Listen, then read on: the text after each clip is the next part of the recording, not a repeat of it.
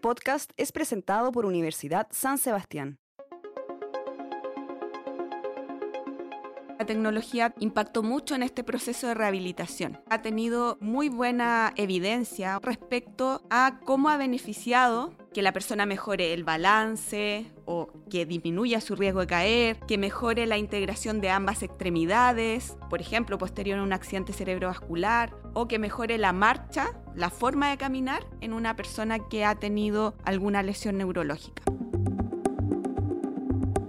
Hola, bienvenidos a la jornada podcast. Mi nombre es Katherine Alexandre. Hoy vamos a hablar acerca del uso de la tecnología en la neurorehabilitación. Elegí kinesiología porque tenía dos, dos ideas en mente. Una era arquitectura, que nada que ver con kinesiología. Me gusta mucho el arte, pero también tenía una fuerte motivación social finalmente tomé la decisión por esa línea. Y ahora me doy cuenta que kinesiología también es un arte, sobre todo lo que nosotros realizamos, que es mucho trabajo con las manos, es muy sensible también la vinculación con la persona, entonces en sí mismo también se transforma en un arte que tiene que ver con esta rehabilitación finalmente.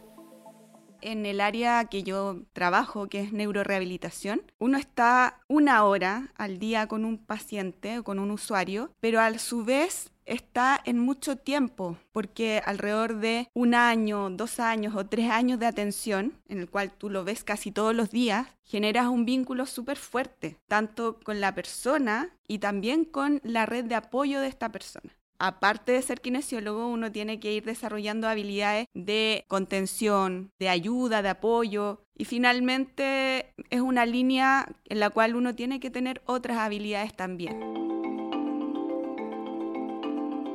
La neurorehabilitación busca devolver finalmente a esta persona su independencia funcional, como dentro de lo que tiene remanente y también tratando de generar nuevo aprendizaje motor, cognitivo, sensorial, para que se pueda volver a desempeñar de una manera más óptima y participativa en lo que la persona quiera lograr hacer. En el adulto, por ejemplo, va orientado mucho a, volver a participar laboralmente, poder volver a generar o ejecutar tareas dentro de su ambiente, de su hogar. Nos orientamos a eso, a devolver la funcionalidad para que la persona vuelva a participar de manera eficiente. La tecnología vino potentemente por la pandemia el usuario no podía acudir a lugares, ¿cierto? A clínicas ni a, rehabilitación directa y se generó algo súper bonito que es la telerehabilitación. Y a través de esta modalidad, el usuario siguió recibiendo estrategias de intervención, pero en este caso era la familia la que ejecutaba la rehabilitación.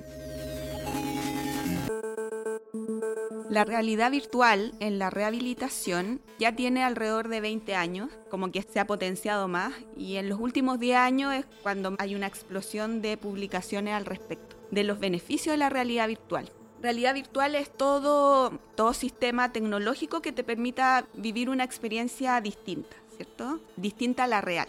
La persona al estar dentro de esta realidad virtual se reconoce como un avatar dentro. Entonces puede identificar sus extremidades moverlas dentro de esta realidad y a través de experiencias generalmente lúdicas pueden desarrollar tareas, estimular aspectos cognitivos, sensoriales, porque va teniendo también una retroalimentación en tiempo real de lo que está haciendo.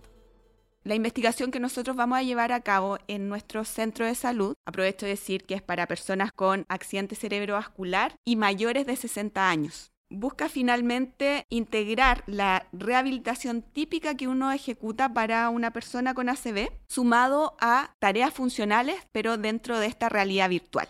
¿Por qué nosotros vamos orientados a este grupo etario? Principalmente porque son el grupo de personas, la población, que menos inclusión tienen uno piensa que la persona mayor no aprende o que la persona mayor no quiere la tecnología o que finalmente no va a tener muchos cambios después de una lesión neurológica. Y en realidad esta intervención busca demostrar que no es así.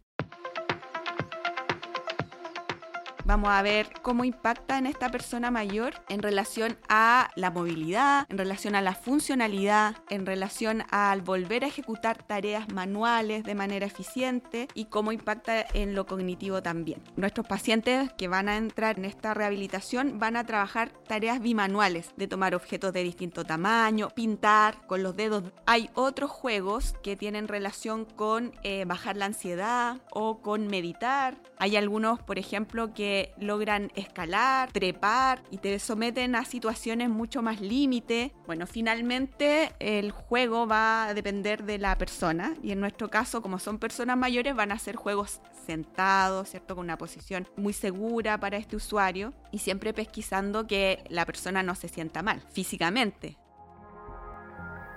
Todas estas tareas nuevas, innovadoras, difíciles para la persona mayor generan mucho más aprendizaje y a la vez más redes neuronales que uno potencia en estas personas. Yo creo que finalmente la kinesiología, como te decía, es un arte que uno lo puede llevar hacia donde uno tenga la intención, poder ser gestores de cambio que no tan solo van en lo físico, sino también desde la kinesiología podemos abrir caminos para la inclusión, por ejemplo. Este podcast fue presentado por Universidad San Sebastián. La Universidad San Sebastián acreditó seis carreras del área de la salud en sus cuatro sedes por la agencia alemana ACAS, certificando el cumplimiento de los más exigentes estándares europeos: obstetricia, kinesiología, terapia ocupacional, fonoaudiología, enfermería y nutrición y dietética. Universidad San Sebastián, una gran universidad que avanza y crece. www.uss.cl